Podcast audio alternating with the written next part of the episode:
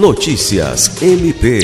O Ministério Público do Estado do Acre, por intermédio da Promotoria de Justiça Civil de Tarauacá, obteve decisão favorável na Justiça, determinando a anulação do processo seletivo simplificado realizado pela Prefeitura de Tarauacá para a formação de cadastro de reserva para o cargo de professor de licenciatura plena em pedagogia, atendendo ao pedido do Ministério Público do Estado do Acre em ação civil pública assinada pelo promotor de Justiça Júlio César de Medeiros, o juiz da Vara Civil da comarca de Tarauacá determinou a suspensão, até o julgamento do processo, da prestação do serviço e o pagamento de salários aos servidores temporários que tomarão posse em decorrência do edital número 001 de 2022. Alice Regina, para a Agência de Notícias do Ministério Público do Estado do Acre.